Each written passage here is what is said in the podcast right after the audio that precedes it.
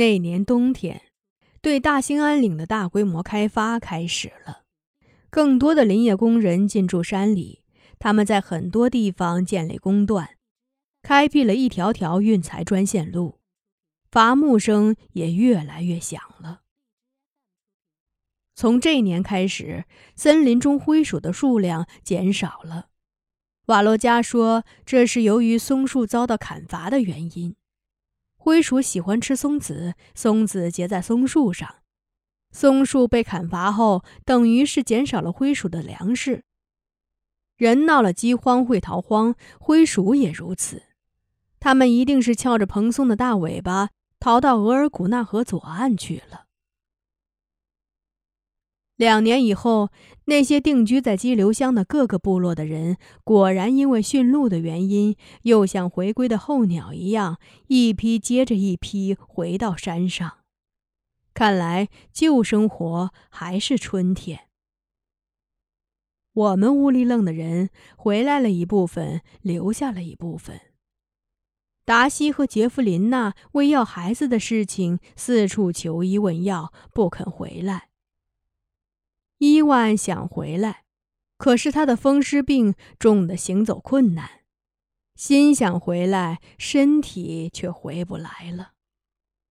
柳莎为了维克特和已经上小学的九月，只得留在那里。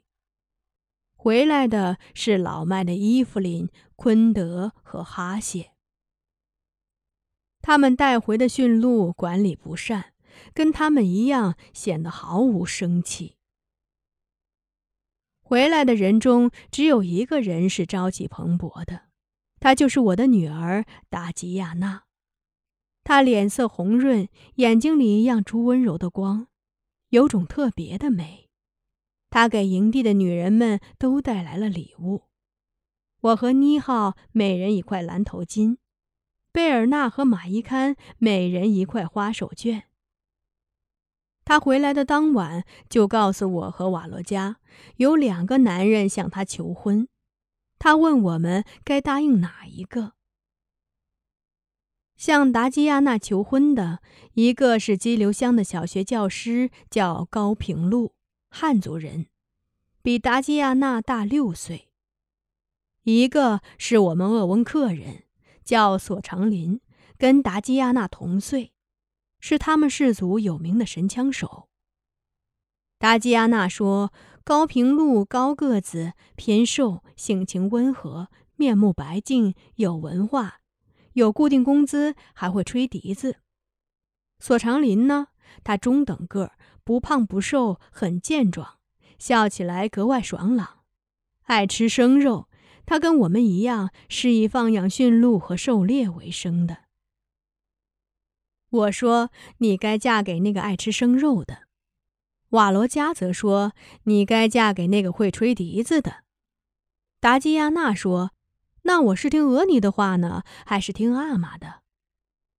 瓦罗加说：“听你自己的心吧，心让你去哪里，你就去哪里。”达基亚娜是春天回来的，她看上去是那么的快乐。就像一只出笼的小鸟，他说：“他一点儿也不想回到激流乡了，还是住在西楞柱里好。”所以夏天的时候，他就向我和瓦罗加宣布：“俄尼阿玛，我还是嫁给那个爱吃生肉的吧。”于是我们赶紧为他准备嫁妆。半个月后，索长林娶走了达吉亚娜。达基亚娜离开营地的那天，瓦罗加在我面前沉重的叹了口气。我明白，他不仅仅是为达基亚娜离开我们而伤感，他还在为那个会吹笛子的小伙子而惋惜。达基亚娜刚走，营地就来客人了，一个是向导，一个是激流乡的陈副乡长，一个是兽医站的张兽医。还有一个就是那个会吹笛子的小学老师高平路。来人各有各的目的，陈副乡长是来进行人口普查和登记的，张兽医是来检查驯鹿疾病的，他还说要采集驯鹿的精液进行品种改良的实验，招来大家的耻笑。陈副乡长在介绍高平路的时候说他是秀才，这是趁着放暑假来收集鄂温克民歌的，希望我们多唱些歌给他。他一来就打听达基亚娜。当我们告诉他达基亚娜刚刚嫁走的时候，他嘴上说着好，但看上去很失落。拉吉米一听说陈副乡长是来进行人口普查的，就吓唬马伊堪说：“抓你的人来了，你可不许走出乌里楞一步，要不你就没命了。”马伊堪答应了。可是当晚营地上的歌舞实在是太诱惑人了，马伊堪还是溜了出来，溜到了围着篝火跳舞的人群中。她本来就美得像一只含着露珠的百合花，再加上她轻盈而优美的舞姿，外来的男人全都把目光放在这个十七岁的少女身上。突然出现的马一堪，就像黑夜中跳出的一轮明月。就像雨后山间升起的一条彩虹，就像傍晚站在湖畔的一只小鹿，她的美是那么的令人惊叹。陈副乡长揉着眼睛说：“她不会是仙女吧？”张寿一大张着嘴，好像发生了梦魇。高平路呢？开始他还低着头，借着火光在本子上记录着歌词。马一堪一出现。他抬起头来，笔停了，本子滑落到火堆里，化成了火苗。他虽然没说什么，但他的眼睛帮他说话了。他流泪了，这泪水使我们相信，他的心从此不会为达基亚娜伤感，因为马伊堪就像一朵云，在瞬间飘入了他的心中，搅起了风雨。拉吉米看到马伊堪出来，气得浑身发抖。马伊堪就好像是一颗被人盗走的明珠，而他就好像守着空盒子的珠宝的主人，那份苍凉和凄苦全都写在脸上。所以，马伊堪的腿在快乐地旋转着的时候，拉吉米的肩膀却像受伤的鸟的翅膀，在痛苦地抽搐着。陈副乡长对瓦罗加说：“这姑娘不是鄂文克人吧？她长得这么漂亮，舞也跳得好。将来我一定得把她推荐给文工团，不然埋没在山里太可惜了。”瓦罗加悄声对陈副乡长说：“这姑娘是捡来的，拉吉米把她抚养大，是他的眼睛，离了她，拉吉米会瞎的。”陈副乡长挺了一下脖子，哦了一声，没再说什么。那天晚上，拉吉米的西楞柱里传来阵阵哭声。先是拉吉米的哭声，接着是马伊堪的哭声。第二天早晨，我们发现他们不见了。大家明白，拉吉米把那几个人当成了狼，带着马伊堪避难去了。事实确实如此。那几个人离开后的第三天，拉吉米才带着马伊堪回来。从此后，马伊堪就不爱说话了，他也不喜欢和贝尔纳在一起玩了。每到黄昏时分，马伊堪就会低声唱起歌来，那歌声听起来是哀怨的、愁美的。瓦罗加对我说。高平路是来收集民歌的，马伊堪的歌声一定是唱给他的。他每天唱的是同一首歌，那种旋律我们已经熟悉了，但他的歌词听起来却是模糊的。直到秋天贝尔纳逃走以后，马伊堪再唱那首歌时，歌词才像一群蝌蚪一样浮出水面。贝尔纳的逃跑。是因为哈谢的病危。哈谢是让一个大蘑菇给带走的。连绵的秋雨过后，林中的各类蘑菇就生长出来了。有一种蘑菇长得特别，它的菌盖很大，深红色，上面附着厚厚的粘液。人们依据它的这种特性叫它黏膜。黏膜似乎不太喜光，它们通常生长在背阴而潮湿的林地上。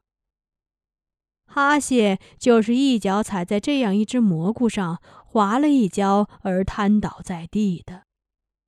他想爬起来，可却无能为力。那年他已经七十岁了。当大家把他抬到西楞柱后，他嘱咐鲁尼千万不要救治他了，他一身的老骨头救也是白救。瓦罗加说：“哈谢这是骨折了。”他张罗着要把他送到激流乡的卫生院去治疗。哈谢说。我不去，我要把骨头扔在山里。玛利亚的骨头在山里呀。他的话说的真切而凄凉，让人心酸。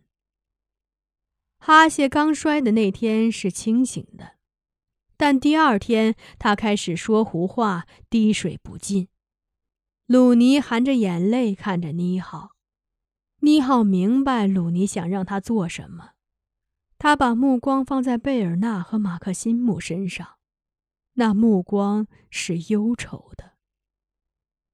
马克辛姆还小，他对这个氏族曾发生的故事一无所知，仍然快乐地玩着鲁尼为他削的木头人。贝尔纳则吓得白了脸，他咬着嘴唇，打着哆嗦，好像一只被狼群包围的小鹿，看上去是那么的孤独无助。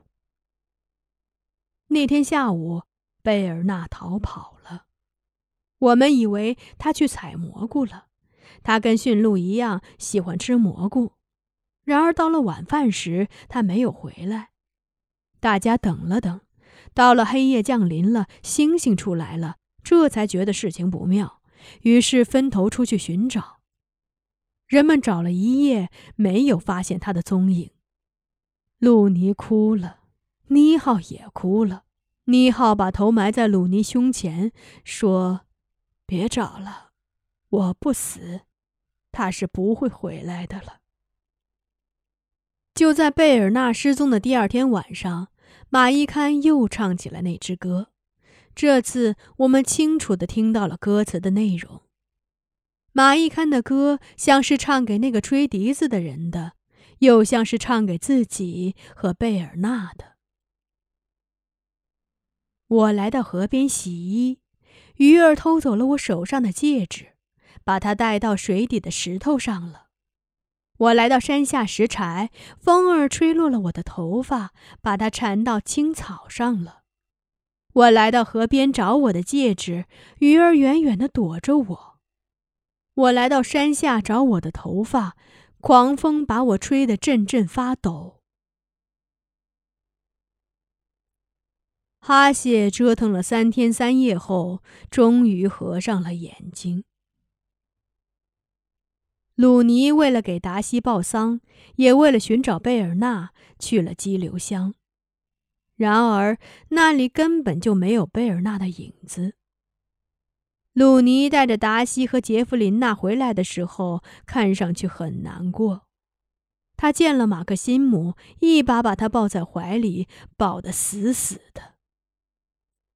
身体幼小的马克辛姆在鲁尼的怀抱中抽搐着，哭喊着，就好像一只刚才还是快乐蹦跳着的小灰鼠，突然间就被从山上滚下的巨石压在身下一样，痛苦的挣扎着，呻吟着。妮浩颤抖着把马克辛姆从鲁尼的怀中解救出来。马克辛姆不哭了，但鲁尼哭了。葬了哈谢后，达西和杰弗琳娜又回到激流乡去了。尼浩的身上又有麝香味儿飘荡出来了。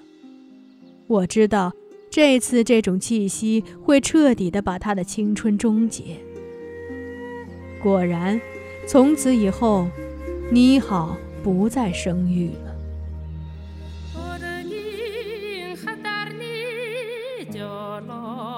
니네 헐떡검 헐떡검 마누지가게 머린 더런지 머리 니네. 허멀어 놓고 더버무지가게